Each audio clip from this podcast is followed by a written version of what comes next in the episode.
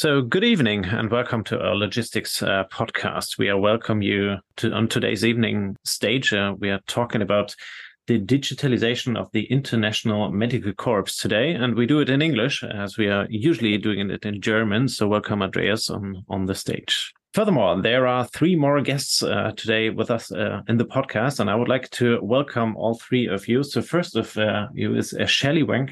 you're from LA. good evening, Shelley. Hi, nice to be here. Thank you very much for your time. So the next uh, one is Dr. Mohammed Surga from Washington. Uh, good evening. Thank you so yeah. much for having me.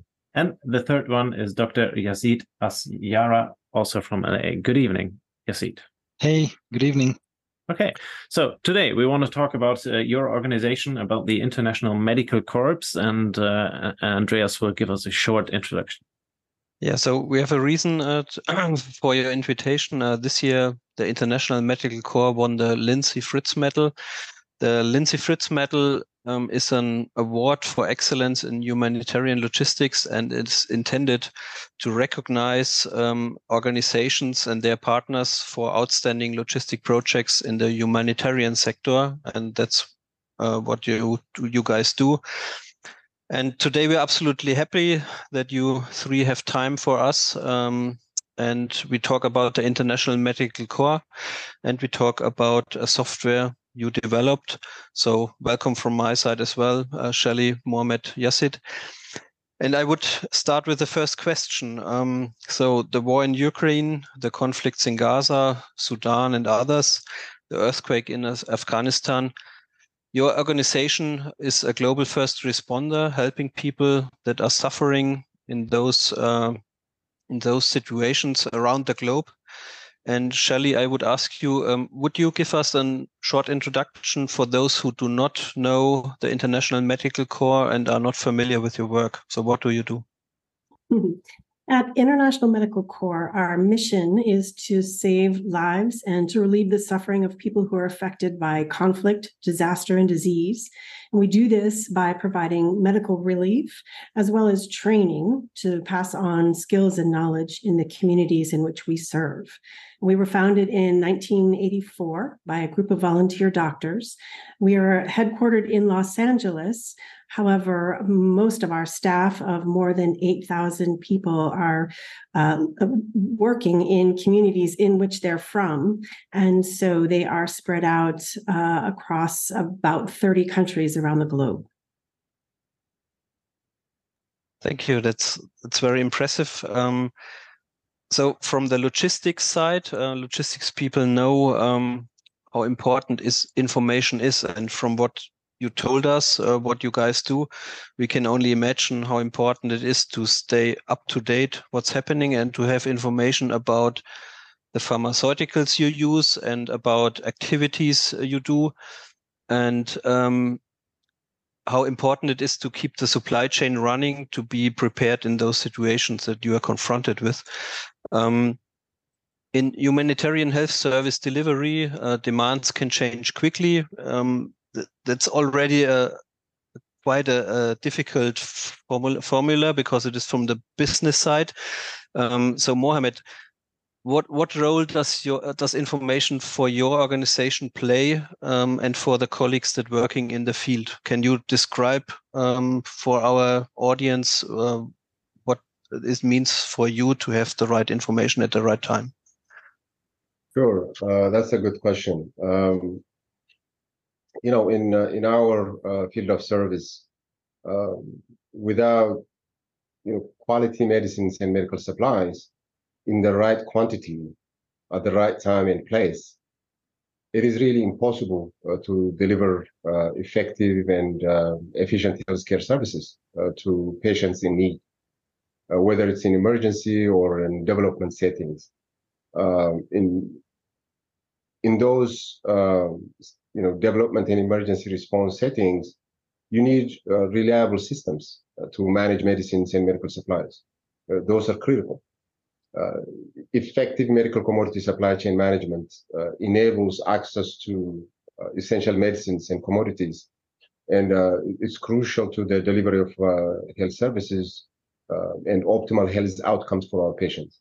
So supply chain is often challenged, particularly at the last mile of the service delivery, um, where uh, these facilities are remote and in low resource settings.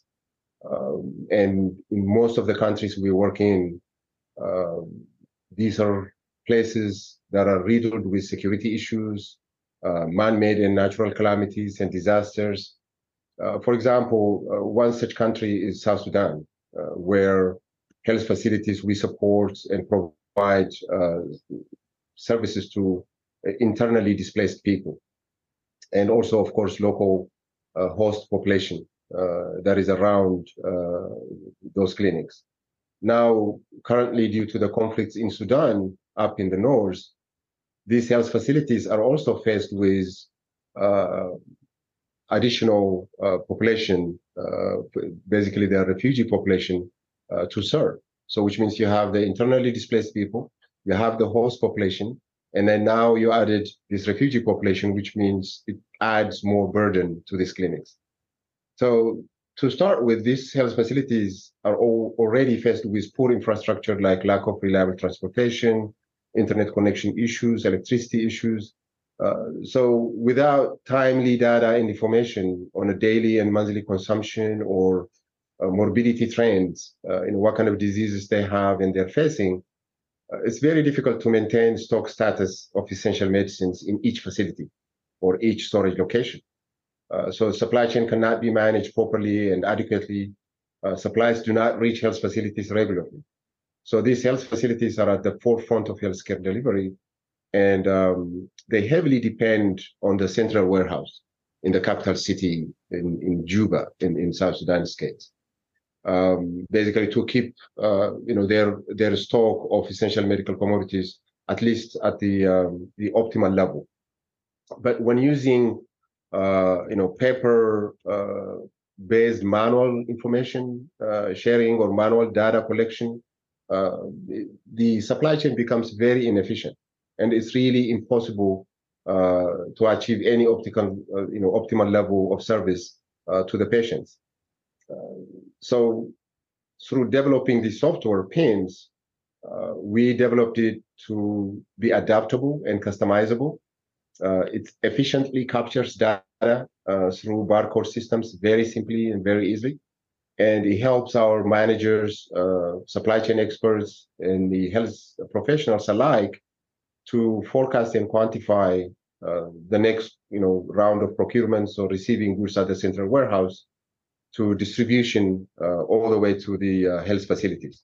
So, taking the daily challenges of our healthcare uh, providers into consideration, uh, the software helps the frontline health workers literally spend less time doing paperwork and then more time attending to patient needs meaning information will be at their you know uh, fingertips probably a click away uh, you know due to the digitization of uh, you know data collection and uh, dissemination uh, it, it, much it's much easier. And we created a very uh, easy environment in these challenging surroundings.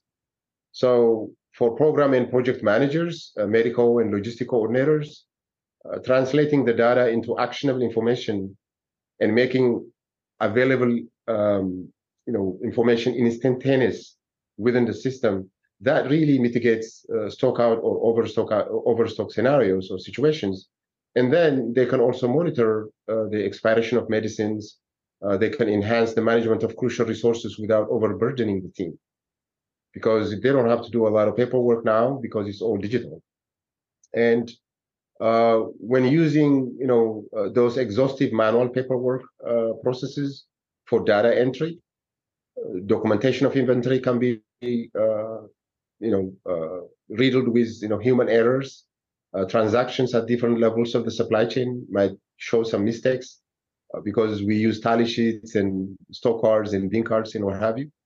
Uh, so data usually gets lost, and process is tedious for health workers as well. And uh, you know, regular reports are uh, very difficult to uh, to compile and regularly to be shared with um, you know logisticians or supply management experts. up in the, uh, the, in, the, in the channels of the uh, the supply chain. So uh, in general, data is very crucial. But if if you have a very poor way of collecting data, uh, then to make the data actionable will be very difficult. But when you digitize it in this way, the way PIMS is built, it makes actionable data at your fingertips. It's available. It's ready all the time, and uh, it makes really uh, our global staff and field workers who are engaged in this um, uh, field uh, to make sure that the population we serve also is provided with quality health care um, and uh, adequate products will be available at all times in all places. So yes, data is very, very important. And PIMS makes it very simple and very easy uh, to collect data, which is uh, actionable uh, information. Thank you very much. So Yazeed, um, as Mohammed explained, I, I understood it as um, so PIMS, the pharmaceutical information management system, is kind of a supply chain management system for everything uh, your guys need in the field. Um, how did you develop uh, the system? Was it uh, so? What what was the start, and how did it did it? Uh, how was it built up? And how do you make sure it works on a global scale, which I assume is quite difficult because you need connection everywhere, you need uh, hardware everywhere. What's the base for the system to be uh, so so flexible? You know, this is this is a very good question. Um, actually, uh, humanitarian logistics, as you may know, is, is, is no picnic. Um, the challenges are massive. Um, with all of the complexities that you would see in a regular supply chain, um, you you you see way more of that in a humanitarian supply chain. You see more issues, you see more challenges, and um, the the development journey was definitely uh, one long journey um, that we undertook together with the field teams that we have uh, uh, in countries where um, those infrastructural challenges are evident. So basically, we needed to develop a software um, that would solve a very complex problem, which is the last mile of the supply chain. And it has been researched that losses are up to 70% when it comes to pharmaceutical commodities in the last mile of the supply chain. It has been a very complex problem that we've dealt with for a very long time. But how do you solve this problem with a software solution when there is no internet? When, when in most cases, there is no sustainable power source. There is just simply uh, uh, low computer literacy in those countries and in those locations that you would want to serve and you would want to digitize. We've came to realize in our deployments that up to 40% of uh, the user base that we have as dispensers and supply chain teams in the field in those locations are computer illiterate and how do you resolve that? Developing uh, um, a software tool. And, and it's, it's definitely not was not an easy task. Um, first and foremost, we have collaborated uh, a lot with the field teams and we've continuously measured their satisfaction. We were continuously using different tools, different surveys to make sure that users are comfortable with the software. We have involved them heavily and a very active involvement in the development of the software. So our developers themselves have traveled to um, those austere environments, those extreme, uh, uh, extremely low resource environments, and have worked with field teams, experienced the last mile firsthand and have developed the software there. A lot of the software code repository was written in um, South Sudan, in DRC, in Yemen, in all of those locations where we have the challenges and we have um, the difficulties. We also have implemented many technical fallback mechanisms for the software to function.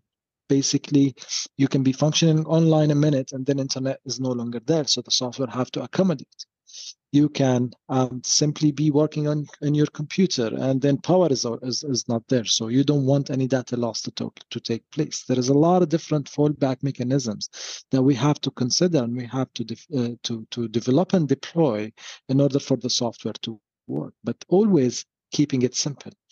So that was the that was the real challenge in the development journey of how do you solve such a complex problem with all of those un, uh, unanticipated scenarios, all of those challenges, but still keep a, a very simple product that uh, a previously 40% computer illiterate user base um, is going to use. And, and this is something that uh, uh we have uh, uh, we have collaborated, as I've said, with field teams to overcome, and we've made sure to develop within the software um, the simplest, most relevant user interfaces possible.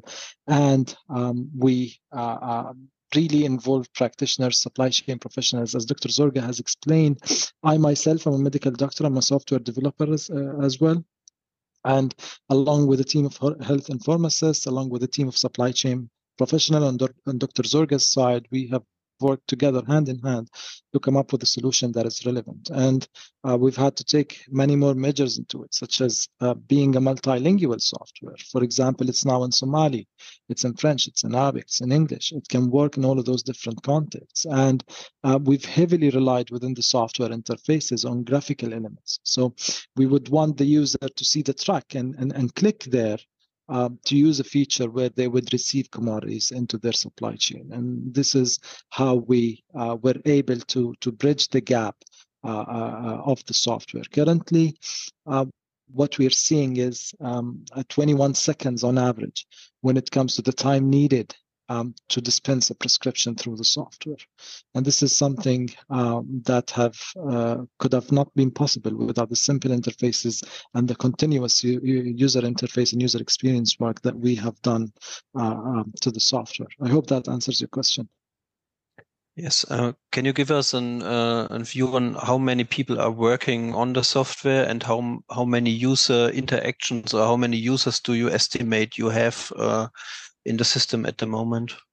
So we're we're currently uh, we've we've successfully dispensed three million items through the software. Um, we have served 800,000 patients uh, through the applications. Those are 3 million items that were dispensed with no drug to drug interactions um, that have been uh, dispensed timely and without any drug allergies. So um, the software as a supply as a supply chain solution, it has uh, helped us to manage uh, a lot of our supply chain complexities and to track and trace each one of the commodities all the way to the last mile. But we've also involved, as Dr. Zorga has explained, uh, clinical and medical aspects into the software. And we wanted the users to, to, to really get the experience they need uh, based on their position in the last mile of the supply chain because the last mile of the supply chain cannot happen. It cannot be streamlined unless you get collaboration between all of those different uh, uh, uh, stakeholders that you have. So clinicians as well as logistics teams as well as supply chain professionals and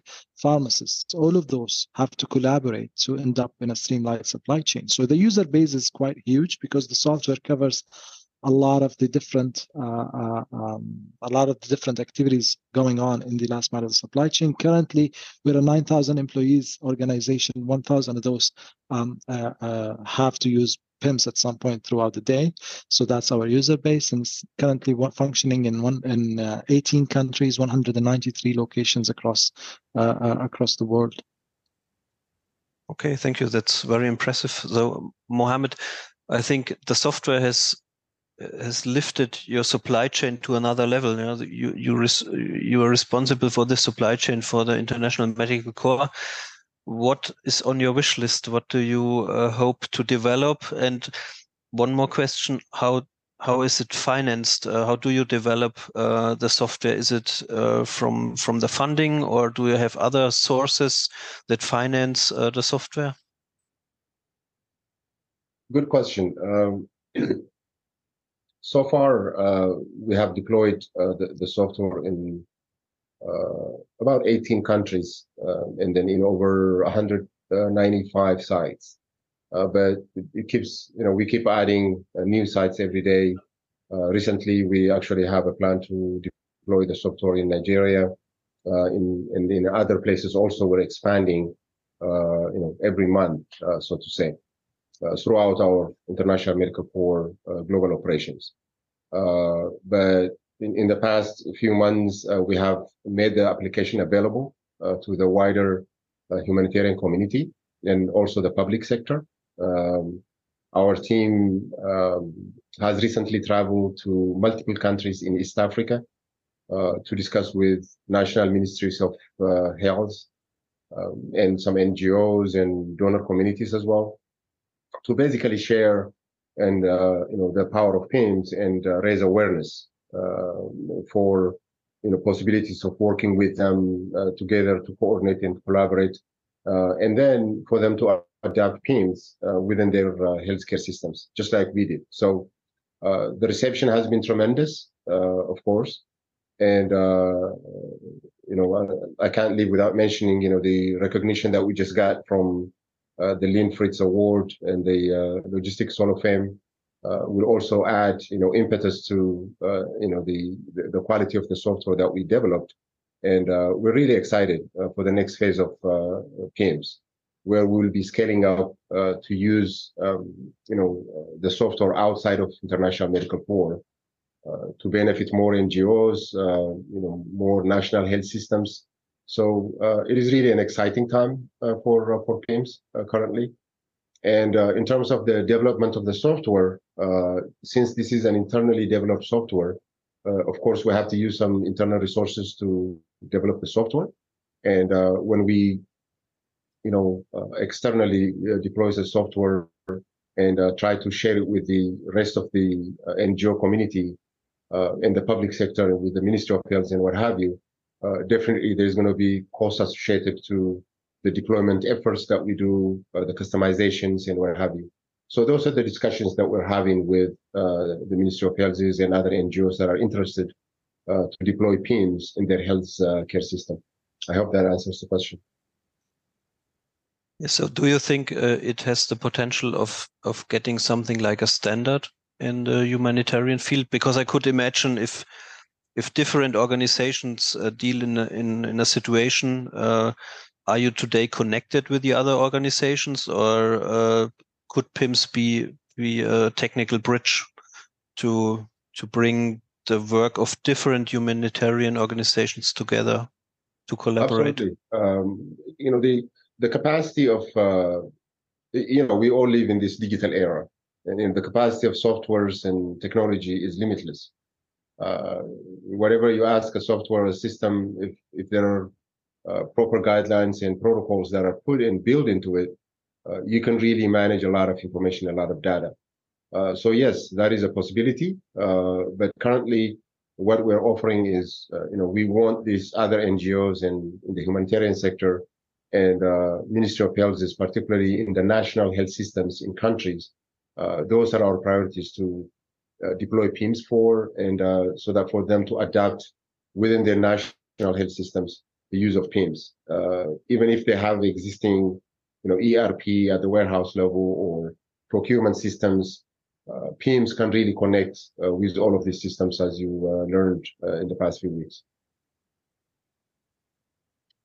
Okay, um, so Yazeed, um, when you hear this, um, the the user base might even get exponentially broader uh, for the product. Um, what, how how does how does the patient, uh, your your end, the customer at the very end, uh, profit from the system, and does he recognize PIMS or is it just a tool for the professionals?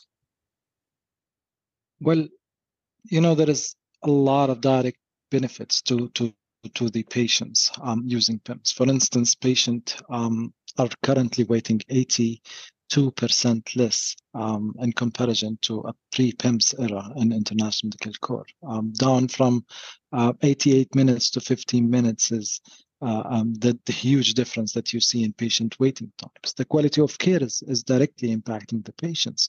Now, currently, the software is preventing any harmful drug interactions. It's making sure that there are no drug allergies. It's making sure that duplication of service is not there. A lot of different features that were built into the software to ensure that uh, the software would contribute to the elevation of the quality of care. But the major impact I see is the availability of medicines in those very far away, very extremely low resource environment. Naturally, stockouts happen a lot in, in poorly managed supply chain, um, especially in the last mile. And the problem with the pharmaceutical supply chain is that usually when one medication runs out of stock, it causes a domino effect for other medications to go out of stock as well, because doctors would start prescribing an alternative. You're losing a lot on the therapeutic value, you're losing a lot uh, uh, when it comes to the actual uh, uh, value of that medicine you're giving to the patients because you're just trying to alleviate the symptoms at that point. But what this means is that one medication is going going out of stock is going to cause another to go out of stock because of doctors prescribing alternatives. And this type of domino effect leaves leaves the supply chain very traumatized. And um, to, towards the end of a week, you would see 100 patients per day clinic turning into a 400 patients per day clinic. And why? Because patients are coming in, they're not finding the medications, the uh, for them the medication is what going to make them better. Um, they're not finding it so the recurrence rate is high and then you're seeing patients coming in over and over again to the clinic and uh, uh, never receiving a proper service. And this is a very um, deadly issue to the last mile of the supply chain because at that point patients would start to, to, to lose trust in the service. And you can imagine how frustrating it, it would be for a mother to come to your clinic, wait a long time, go through the process, and never finding the medication that she needs for her sick child. Right. And this would turn this this mother, this responsible user of the service, this very legit user of the service that just came in for the medicine is going to end up turning into an abuser. And this is something that we have observed uh, prior uh, prior to having PIMS because this mother no, no longer now trusts your service. So she's going to come over and over again to the clinic, try to stock up on the medication because the next time she needs it, she wants to have an inventory of herself of that medication because she no longer trusts that you you're going to have the inventory and this is a very um, serious issue and have, have very serious implications on the patients and the quality of care being provided because a lot of those medicines that we send um, to the field as humanitarians are, are, vital and essential medications that are sometimes life-saving and the availability of them is very crucial crucial to the service that we uh, uh, we actually de- uh, deliver. And this mistrust that could happen um, can simply leave the supply chain very disrupted because every time you ship more to that clinic, you're going to see more patients coming in trying to stock up on it. You're losing therapeutic value. Those medications are expiring the shelf, losses everywhere, and you're just simply your supply chain is very traumatized and it's not recovering. So what PIMS does and have helped to do is to solve this problem at the root, at the root cause with proper planning, proper forecasting, proper uh, uh, um, calculations that are based on actual and real uh, life scenarios in consumption. The software was able to reduce stockouts down from 32% to uh, 3%, which is around 90% decrease in the number of stockouts you see. And this translates directly into saving more lives, helping more people, and making sure that patients are getting the care that they deserve. That's quite impressive. Uh, thank you very much uh, for, for, for talking about it. Um, so, Shelley, um, we heard about the uh, system um, you, guys developed uh, the uh, the software, the PIMS. Uh, um, how how um, those things uh, and achievements uh, serve your your patients, your your customers.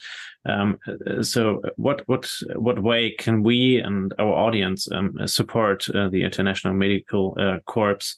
Uh, and uh, support the work you do and uh, you do over there and every every one of the other 9000 people um, what what kind of uh, support can we bring to you well, people who would like to support our work can visit our website at internationalmedicalcorps.org.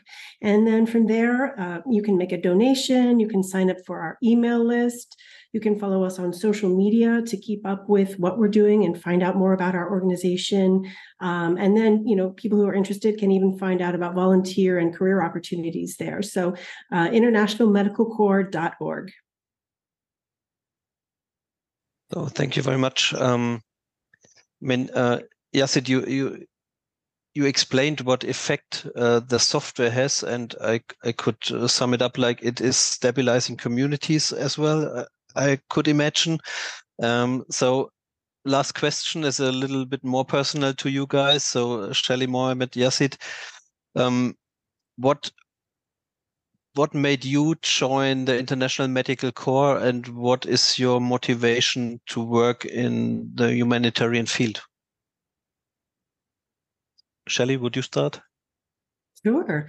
Um, I think you know it, it, I worked in a, a, variety of different sectors, and uh, it's just really meaningful to work for an organization that is making a difference every day for people who otherwise would have no care. Um, so I think that really is at the the heart of it for me, doing this humanitarian work, just really serving people who um, who need it and who really truly benefit every day from the work that this organization does. And it's and it's an honor to work with my colleagues, um, you know, in the field who are on the front lines of conflicts, of disasters, of disease, um, you know, and uh, who are providing these much needed services.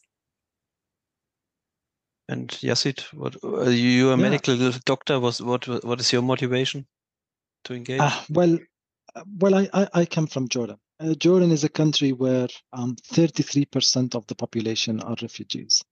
Um, so basically, one in every three people in, in Jordan are refugees. And I was lucky enough to have been friends with many refugees from multiple countries. And I, and I really got to experience their stories and learn their struggles firsthand being a problem solver myself, I, I really wanted to do something about it. And I have channeled my passion in health informatics towards that and towards solving some of the ch- some of the challenges of uh, healthcare service delivery in refugees camps. And uh, back home in Jordan, um, International Medical Corps is a main player when it comes to healthcare service delivery for refugees. I joined the team. I was lucky enough to join the team, and, and the rest is history. Thank you. So, Mohammed, you have uh, you have spent many years in the field. What keeps you doing so? Yeah, that's a good question. Um, yeah, as you said, I mean, uh, for over 35 years, my professional journey has spanned, you know, uh, the realms of clinical medicine, public health, uh, supply chain management, you know, across both the public, the private sector, uh, and also the humanitarian uh, sectors. But um, you know, throughout these years, you know, they they have been constantly, um, you know, I, I, was involved in special projects or uh, some initiatives here and there uh, that will reignite my, uh, you know, passion and you know my interest to help others. however, you know, nothing surpasses the profound impact of being at the, for, the forefront of uh, the um, service delivery. Basically, uh, when you're actively engaged with local communities and where you, you're witnessing firsthand, you know, the challenges of, you know, migrant communities or internally displaced mothers or children, uh, all of these affected, you know, population, whether it's natural disasters and what have you. So having traveled extensively in you know, in countries in the Middle East, um, in Africa, in Southeast Asia. Um, yes, I have gained, you know, comprehensive understanding of the, the diverse needs of our communities that we serve. So uh, those communities in crisis uh, definitely always come to mind uh, as a big, you know, driver uh, you know, when it comes to my professional passion. Uh, and also in this particular project, uh, when it comes to PIMS, recognizing that you know this digital transformation not only enhances the health service delivery that we provide to these communities, but also it will positively impact other critical areas, not just only pharmaceuticals, but you know, uh, we work in uh, countries where nutrition supplies are needed, vaccines are needed for you know communicable diseases to save children's lives. Uh, food distribution is needed where uh, food shortage is uh, a big issue, uh, and uh, you know starvations and, and, and famine is there in some instances. So in all of these uh, critical areas, uh, when I see the potential of PIMS, um, just like any of those other initiatives that I've done in the past, but more than anything else I've done in my you know long career, uh, this one really fuels my enthusiasm, you know, to push further and make a lasting impact uh, in those communities that uh, International Medical Corps serves. Okay, thank you very much for your answers, guys. So, um, well, uh, Shelley, Mohammed, uh, Yazeed, thank you very much for your time. It was a pleasure talking to you. Uh, we are honored uh, to have you on our uh, podcast talking about uh, the International Medical Corps and the logistic solution behind it, uh, as well as uh, the PIMS and the uh, um, yeah the solution you you build up uh, trying trying to help people in uh, yeah bad situations all over the world. So thank you very much uh, for for being here. Thank you so much. Thank you Um, for having us. Thank you for having us. And we put uh, everything into the show notes, uh, so you can uh, just uh, give uh, the organization a donation or uh, find any more uh, information about it uh, down below in the show notes. So, dear audience, uh, thank you very much uh, for uh, listening to the podcast today, um, and we will see you next week. Thank you very much to everyone. Thank you. Thank you for having us. Thank you, guys.